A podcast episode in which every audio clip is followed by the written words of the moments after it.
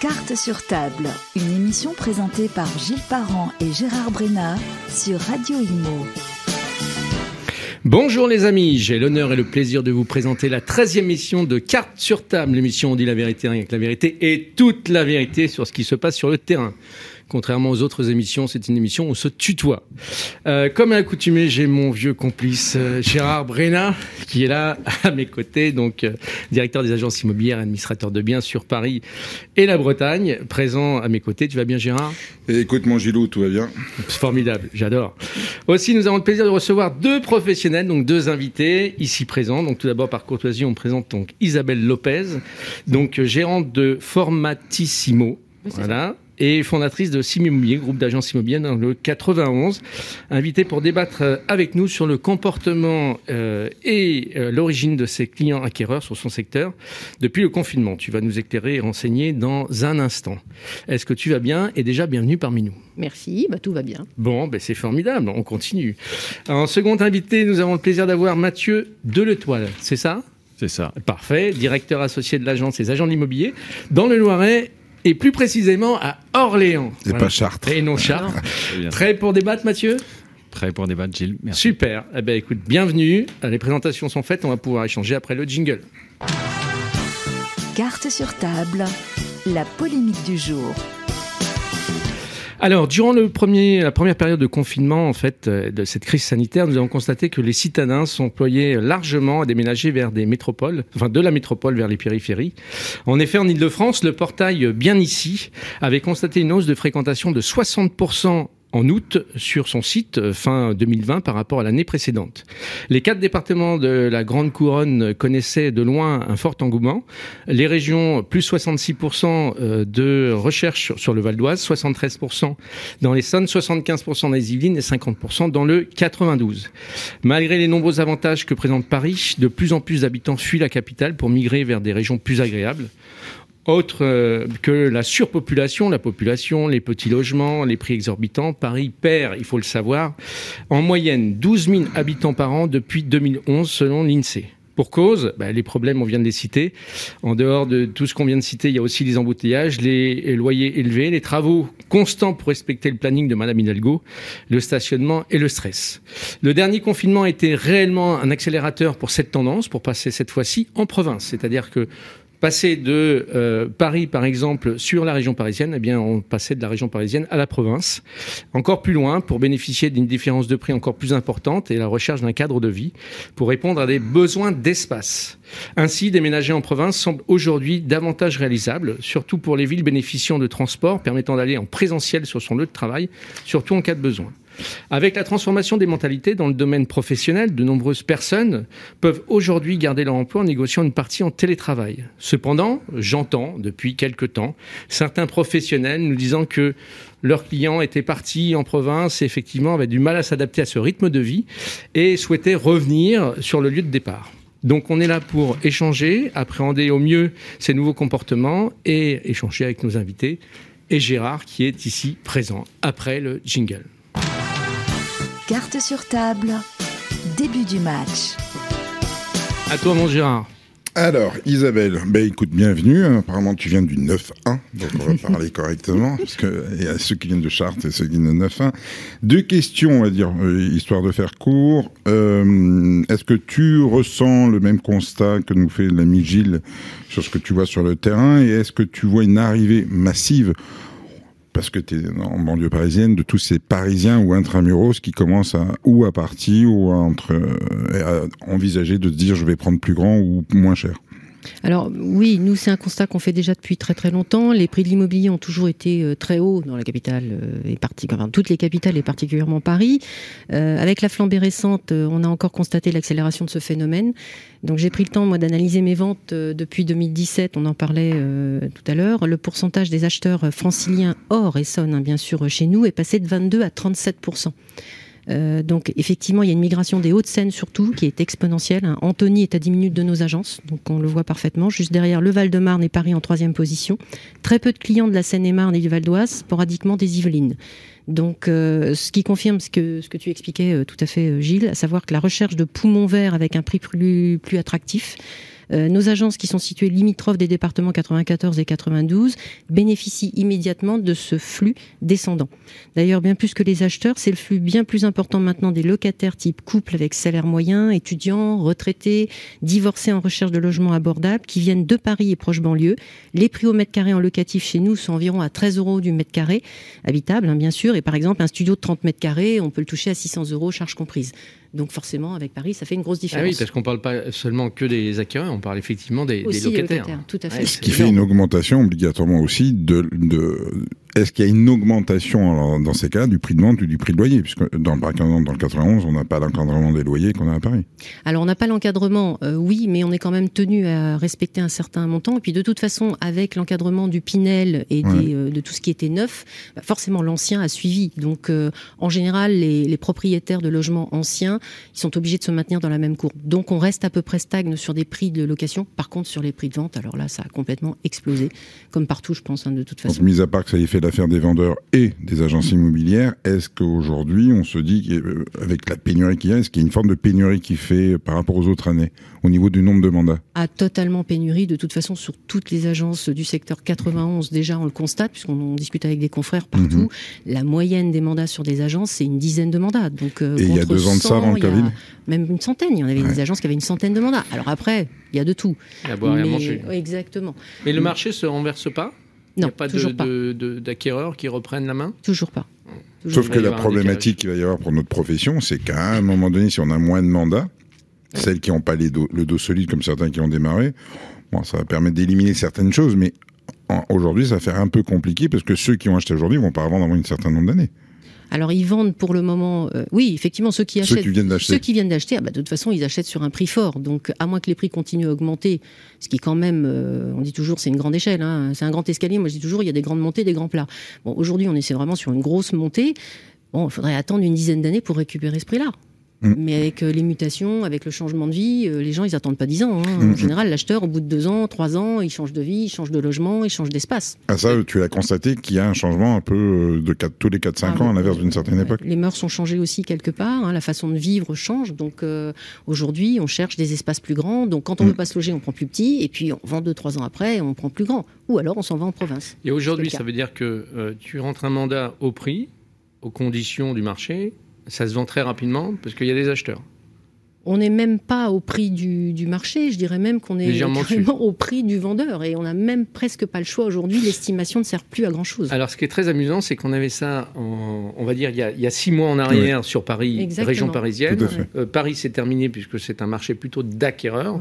C'est-à-dire que les vendeurs qui veulent vraiment vendre très très cher ne vendent plus, puisque les acquéreurs maintenant sont informés et les banques ont un peu serré les robinets. Et en, en première couronne, c'est 92 où je suis, effectivement, c'est exactement la même chose. C'est-à-dire qu'on a eu euh, le retour quasiment il y a deux mois. C'est-à-dire que maintenant on rentre un bien et on rentre de plus en plus de biens et on a des difficultés pour les vendre parce que ça sonne quasiment pas. Donc, à mon avis, il y, a, un report qui se fait sur le 91. Nous. On a même carrément des clients. Moi, j'ai des clients récemment qui nous ont dit du 92 qui venaient, hein, puisque c'est le, le, constat. Ils nous ont dit Je sais que j'achète cher, mais j'ai pas le choix. Mmh. C'est mmh. problématique. Mathieu. Oui. Euh, pas de Chartres, hein, Orléans, Orléans, mais d'Orléans. Hein, jolie ville en l'occurrence, c'est bien l'histoire. Toi, est-ce que tu constates une arrivée, euh, on va dire, on parlait de Parisiens, mais de citadins Parce qu'aujourd'hui, on parle que de Paris, mais il y a surtout des petites villes aujourd'hui qui profitent de ça, puisque les grandes villes comme Marseille, tout ça, il y a peut-être des gens qui se, qui se barrent, en l'occurrence, de la même manière que, que les Parisiens et qui sont effectivement. Est-ce que toi, tu vois un constat de ces Parisiens, en l'occurrence, qui aujourd'hui bah, s'éloignent de plus en plus Et comme, si je dis pas de bêtises, c'est une heure de Paris en train. C'est ça. Euh, de Sterlitz, en l'occurrence. Mm. Euh, profitons-en avant qu'elle arrête les, travaux, parce qu'elle a déjà arrêté les travaux de Gardina. Mm. Parce que Gilles est, copain avec Madame Delco. Est-ce que tu vois des avantages de cette situation, toi? Bah, Effectivement, nous, on a une heure de Paris et on voit, euh, on voit une montée. Euh, enfin, l'arrivée de, de, franciliens. Aujourd'hui, on a euh, presque une demande sur cinq en provenance de Paris, aussi bien pour de la résidence principale que pour l'investissement.